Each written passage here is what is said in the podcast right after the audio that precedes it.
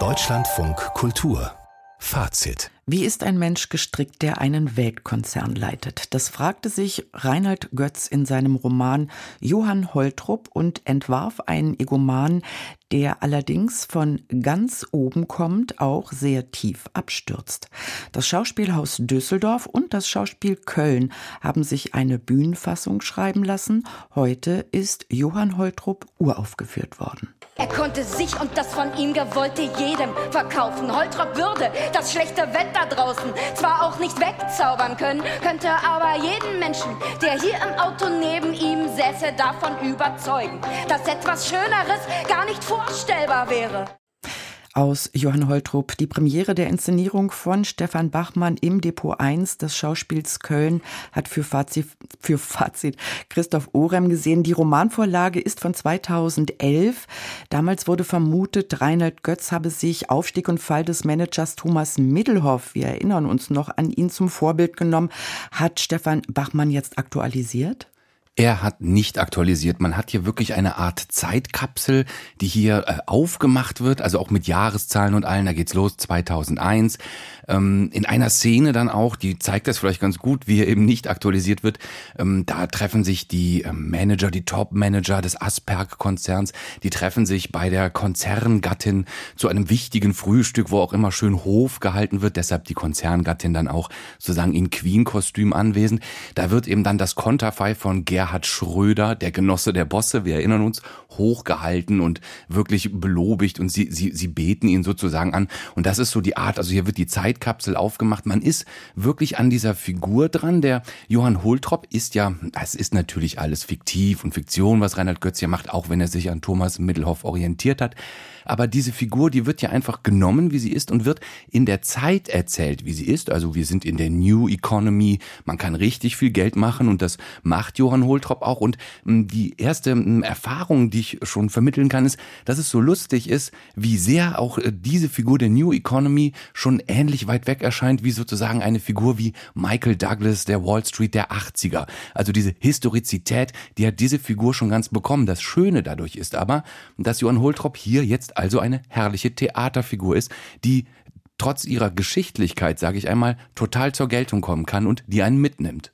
Hat Bachmann wie Götz auch ein bisschen Herz für diesen narzisstischen Machtmenschen Johann Holtrup? Ja, und ähm, natürlich nicht nur, also seine Frau spielt ihn. Insofern war da vielleicht schon mal vorher etwas ähm, Sympathie schon mal da. Aber ähm, Melanie Kretschmann, die macht das übrigens hervorragend. So blonde Kurzhaarfrisur hat sie in dieser Rolle, blauer Businessanzug, ähm, stets in Bewegung, auch wirklich im Zentrum. Sie ist eine von acht Frauen auf der Bühne, also in dieser Männerwelt, in dieser Alpha-Männerwelt werden alle Figuren von äh, weiblich gelesenen Personen gespielt.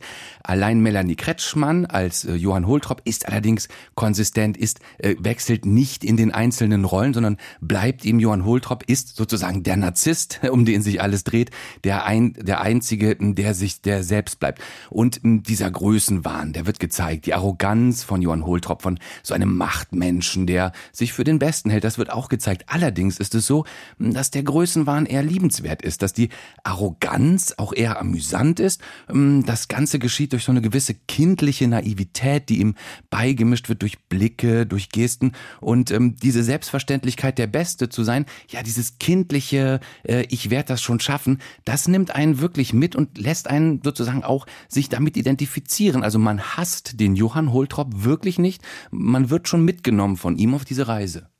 Jetzt habe ich erst mal eine Frage, ob es eigentlich noch besonders erwähnenswert ist, dass alle Rollen von Frauen besetzt wurden in dieser Inszenierung. Dann später kommt Frage zwei.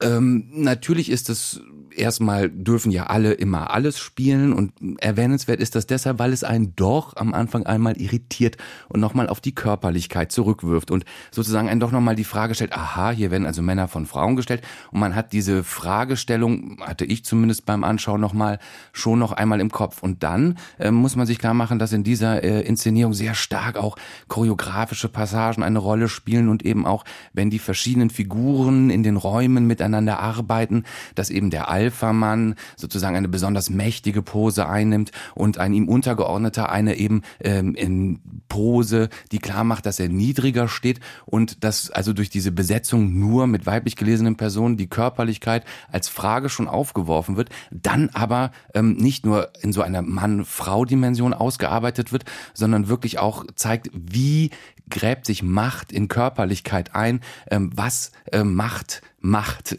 körperlich. Die andere Frage, die ich mir noch gestellt habe, war, was könnte Bachmann beabsichtigt haben, wenn er diese Zeitkapsel zurückführt zum Beginn der 2000er Jahre mit einem Johann Holtrup, der ja eben auch was Sympathisches hat. Was ist die Message im Jahr 2023? Ich würde sagen, die Message ist hier auch einen Theaterabend zu schaffen, der vor allen Dingen auch unterhalten will.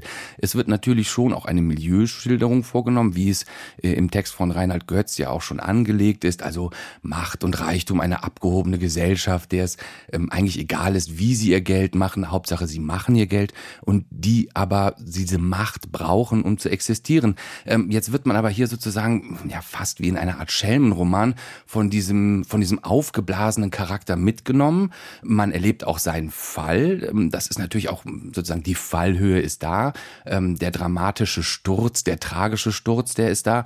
Und insofern ist es wirklich so, dass hier ähm, neben aller anklingenden Kapitalismuskritik sozusagen eine, ja, vielleicht sogar als faszinierend darstellende Person gezeigt wird und man damit in einem sehr dicht komponierten Abend, wir haben eben das ja auch in der Musik gehört, die da eine große Rolle spielt, ein treibender Rhythmus, eben auch diesen tollen Text von Reinhard Götz, der zynisch sein kann, der sarkastisch sein kann, der witzig ist, der scharf sein kann, dass hier einfach auch wirklich eine gute Theatergeschichte erzählt wird. Und nochmal kurz zurück zum Anfang, was ich meinte, dieses, dieser Johann Holtrop schon so historisch wirkt, macht ihn eben fast, naja, man könnte sagen, in 150 Jahren kann man ihn dann einfach nochmal als historische Figur auch spielen und es könnte funktionieren. So.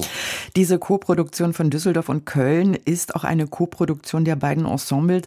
Ist das für Sie ein effizienter Weg in die Zukunft deutscher Bühnen oder ist das ein Einzelfall? Das ist hier, glaube ich, tatsächlich auch ein Spezialfall, da Stefan Bachmann und äh, Intendant Wilfried Schulz aus Düsseldorf eben, ähm, die haben schon 99 das erste Mal äh, in Hamburg am Schauspielhaus, glaube ich, ähm, äh, mit äh, Reinhard Götz zusammengearbeitet auch. Die mögen sich, die kennen sich. Die haben jetzt ja auch Reich des Todes gemacht. Äh, ich glaube, im 21 war das, im Oktober. Äh, das hatte auch schon sehr gut funktioniert und Reinhard Götz ist dann wirklich auch äh, auf Stefan Bachmann zugekommen, meinte, na, also so eine Kooperation ähm, lass uns das doch nochmal machen und warum nicht mit Johann Holtrup? Und daraufhin ist das geschehen. Also hier ist es eher, ich denke, wirklich künstlerische und auch menschliche Sympathie, die zu dieser Zusammenarbeit führt. Aber natürlich ist es so, dass so eine Inszenierung, die auch an zwei großen städtischen Häusern stattfinden kann, in denen man sich sozusagen das Ensemble äh, teilt, dass das funktioniert, kann natürlich auch äh, in weiteren Arbeiten noch äh, so dazu führen, äh, dass äh, Häuser eben sozusagen die, die ganz strenge Ensemblezugehörigkeit vielleicht auch auflösen. Christoph Urem nach der Uraufführung von Johann Holtrup. Die nächsten Vorstellungen im Depot 1 des Kölner Schauspiels sind am kommenden Dienstag und Mittwoch.